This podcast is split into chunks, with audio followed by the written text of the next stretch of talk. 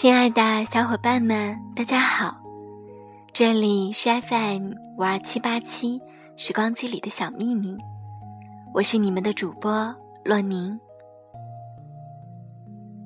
朋友在社交网站上转发了一篇文字，读来很是喜欢，在这里分享给大家。那年冬天，如果我再找不到工作，灰溜溜的回国几乎成为唯一的选择。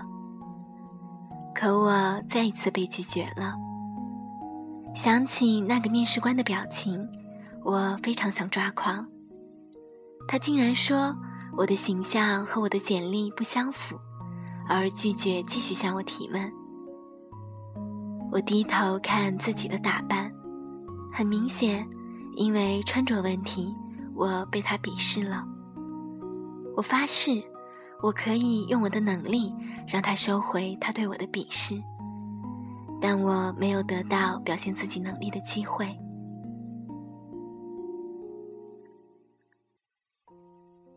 我的房东瑟琳娜太太是一个很苛刻的中年女人，她规定我必须十二点之前熄灯睡觉。规定我必须在十分钟之内从浴室出来。规定我如果不穿戴整齐，就不准进入他的客厅，不准我用他的漂亮厨房做中餐。他甚至规定我，在他有客人来访的时候必须涂口红。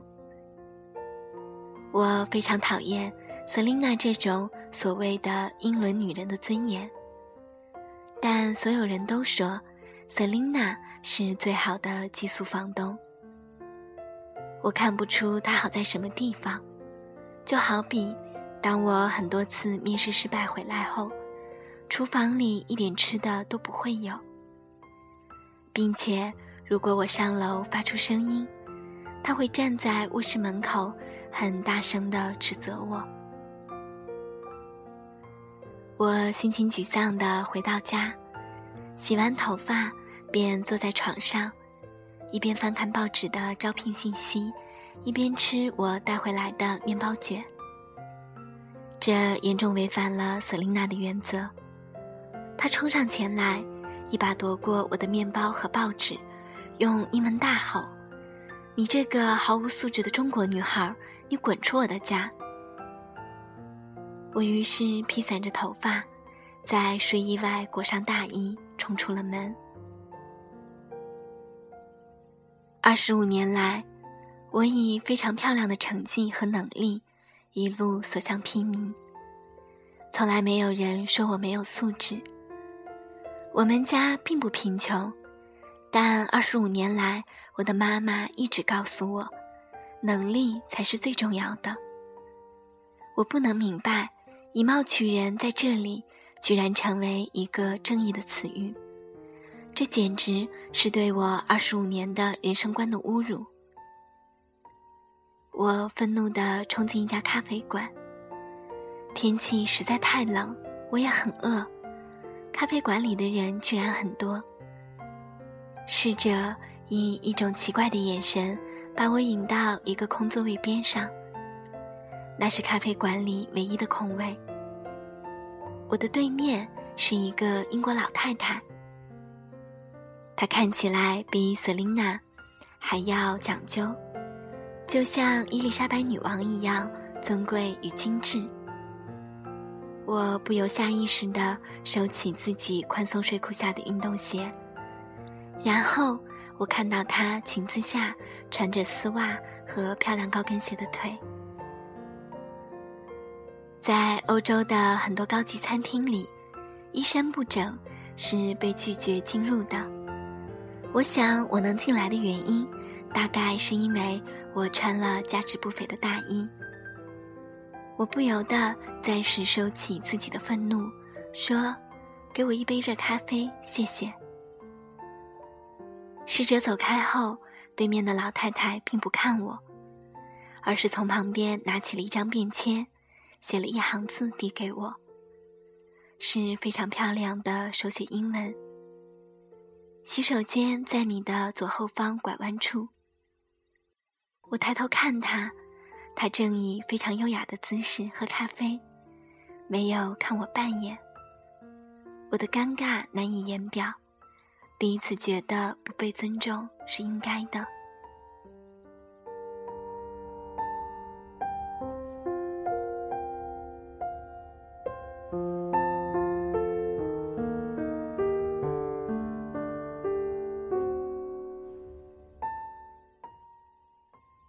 我的头发被风吹得非常凌乱，我的鼻子旁边甚至还沾了一点面包屑。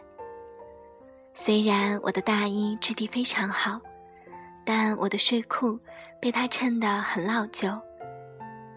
我第一次有点看不起自己，这样的打扮我有多不尊重自己，以致使别人觉得我也不尊重他们。我想起下午去面试时自己的日常便装，那应该也是对一个高级经理职位的不尊重吧。当我再回到座位的时候，那个老太太已经离开了。那张留在铺了细柔格子布的餐桌上的便签，多了另一句漂亮的手写英文：“作为女人，你必须精致。”这是女人的尊严。我逃跑似的走出了那家咖啡厅，瑟琳娜竟然坐在客厅里等我，一见我就对我说：“我超过了十二点十分钟才回来，所以明天必须去帮她清洗草坪。”我答应了她，并向她道歉。我发现瑟琳娜教了我许多同样有用的东西。十二点之前睡觉，能让我第二天精神充足；穿戴整洁美观，能让别人首先尊重我；穿高跟鞋和使用口红，使我得到了更多绅士的帮助。我开始感觉自己的自信非常充足而有底气。我不再希望。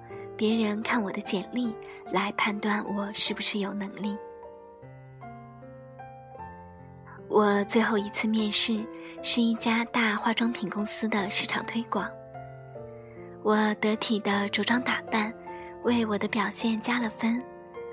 那个精致干练的女上司对我说：“你非常优秀，欢迎你的加入。”我没有想到。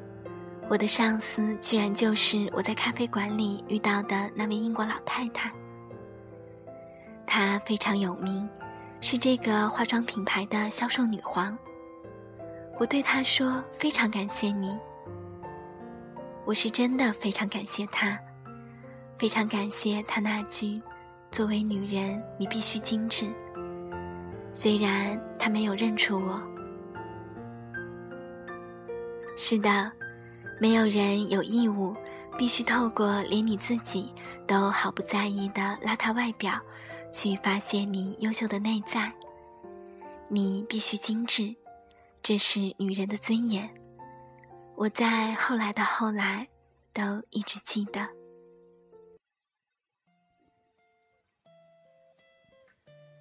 好啦，这期节目就到这里，谢谢你的收听，我是洛宁。我们下期节目再见。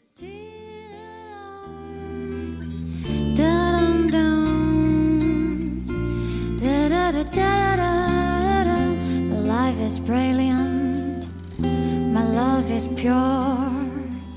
I saw an angel, of that I'm sure. She's my aim on the subway. She wasn't with another man, but I won't lose no sleep on that. Cause I've got a plan. You're beautiful, you're beautiful, you're beautiful, it's true. I saw your face in the crowded